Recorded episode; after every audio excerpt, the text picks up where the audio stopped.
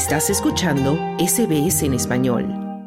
Vamos con el boletín de noticias con Esther Lozano.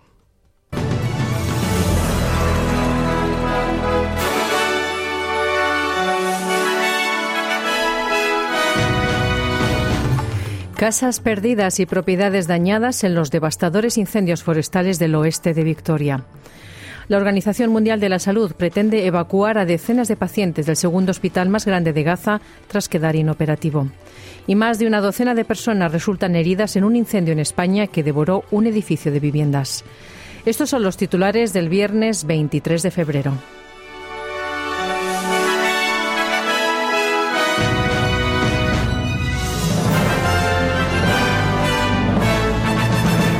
Se ha informado de la pérdida de casas en el oeste de Victoria a medida que comienzan a llegar refuerzos para los bomberos que luchan contra un gran incendio forestal.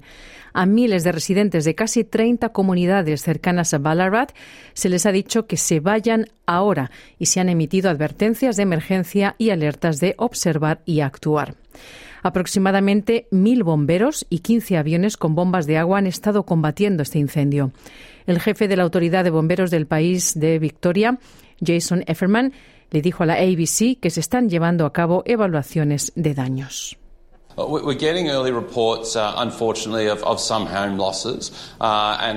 Desafortunadamente estamos recibiendo informes tempranos de algunas pérdidas de viviendas y también de múltiples cobertizos.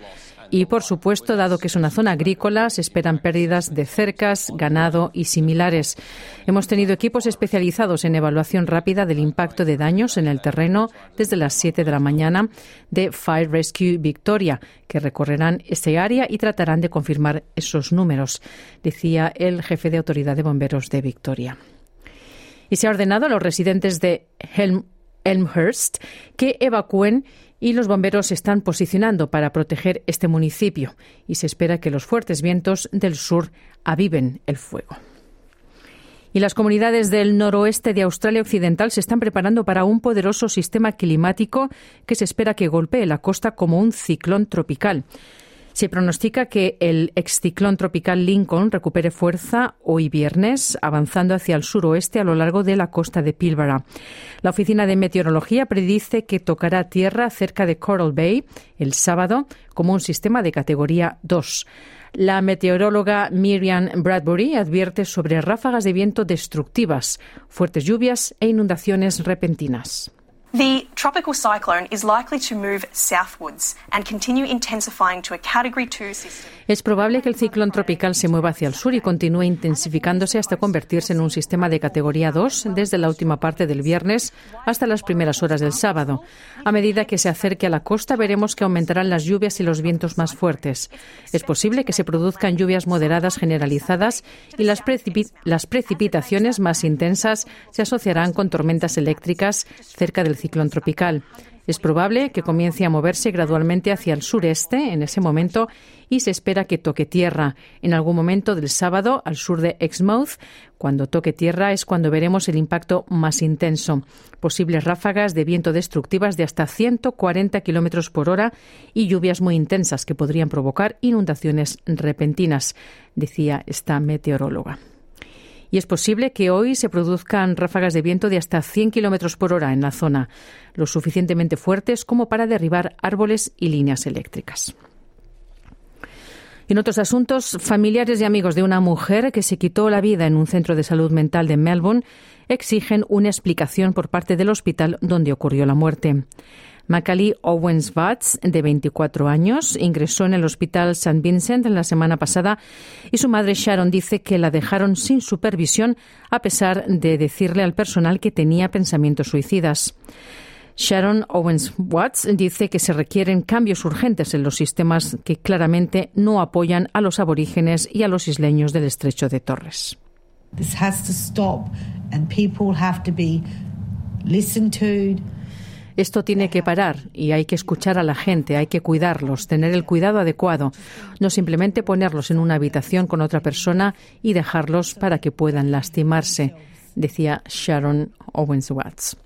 En un comunicado, un portavoz del hospital dijo al medio NITV que se están llevando a cabo investigaciones sobre el incidente y que el asunto ha sido informado al forense. Y se calcula que ha disminuido en Australia la cantidad de tiempo promedio para ahorrar un depósito del 20% para comprar una propiedad. Para una pareja que busca comprar su primera casa, Domain Real Estate dice que ahorrarán durante cuatro años y nueve meses como promedio. Esto supone dos meses menos de lo que se calculaba anteriormente y se produce a pesar del aumento de los precios de las viviendas. El tiempo para ahorrar para el depósito para comprar un apartamento también disminuyó. La economista jefe de Domain, Nicola Powell, dice que esto se debe a las tasas de interés más altas en las cuentas de ahorro, pero reconoce que ahorrar dinero se está volviendo más difícil.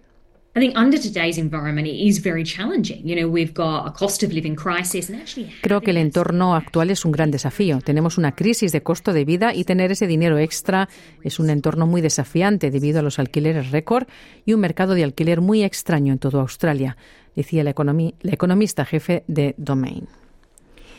Nos vamos ya al exterior. La Organización Mundial de la Salud, la OMS y sus socios han llevado a cabo hasta ahora tres evacuaciones del Hospital Nasser de Gaza en Khan Yunis y han trasladado a 51 pacientes al sur de Gaza. El líder de la Agencia para Emergencias Sanitarias, Ayadil Shaparbekov, dice que la Agencia de Salud Global de la ONU tiene como objetivo evacuar a más de los aproximadamente 150 pacientes varados en el segundo hospital más grande de Gaza.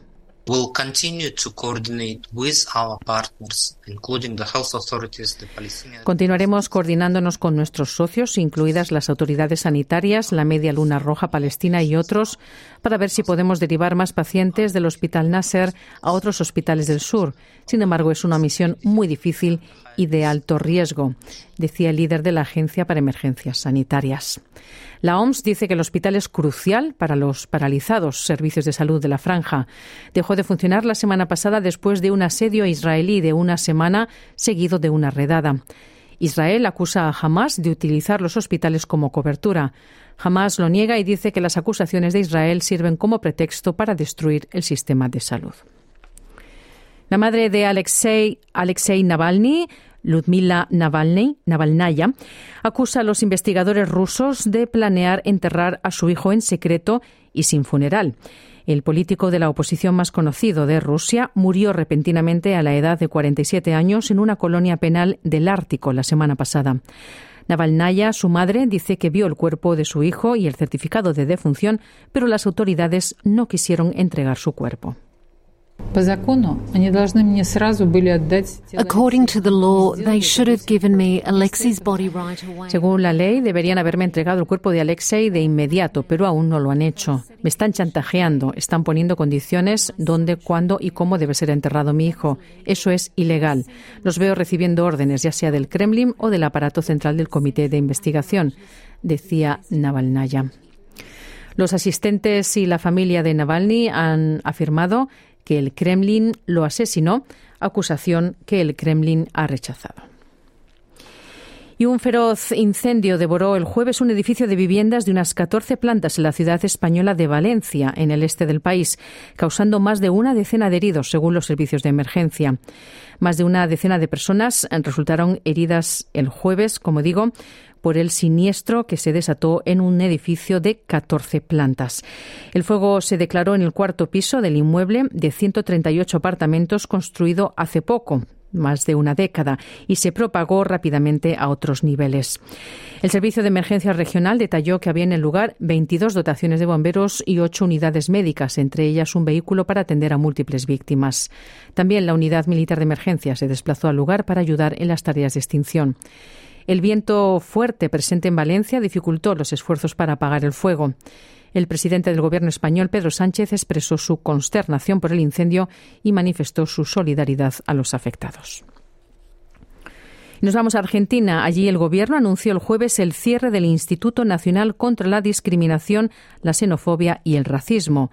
Escuchamos a Manuel Adorni, vocero de la Presidencia de Argentina. Estamos dando los primeros pasos para avanzar en el desmantelamiento de diferentes institutos que efectivamente no sirven eh, o no sirven absolutamente para nada, o son grandes cajas de la política, o son simplemente lugares para eh, generar empleo militante. El instituto, creado en 1995 por una ley del Congreso, tiene dependencias en todo el territorio nacional y una plantilla de 400 empleados. Según su último informe, recibe un promedio de 2.500 denuncias al año por discriminación.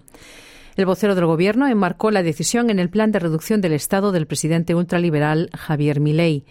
Desde que asumió el poder el 10 de diciembre, el Gobierno despidió a 30.000 empleados del Estado y no renovó a otros 10.000 contratos, además de paralizar las obras públicas que financia la Administración Nacional en todo el país en aras de reducir el gasto público. El drástico plan de achicamiento del Estado incluye además, entre otros recortes, una millonaria quita de subsidios a la energía y el transporte que redundó en un aumento significativo del costo de vida. En enero, la inflación interanual se ubicó en un 254%.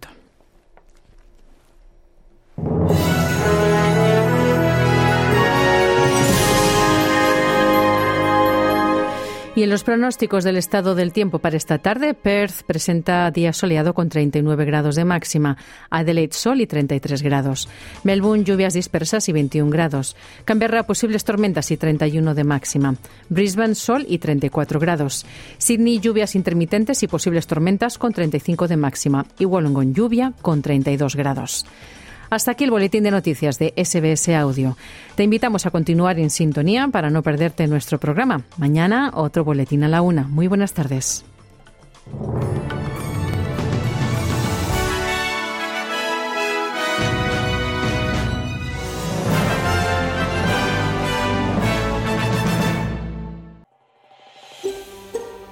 ¿Quieres escuchar más historias como esta? Descárgatelas en Apple Podcasts Google Podcasts, Spotify o en tu plataforma de podcast favorita.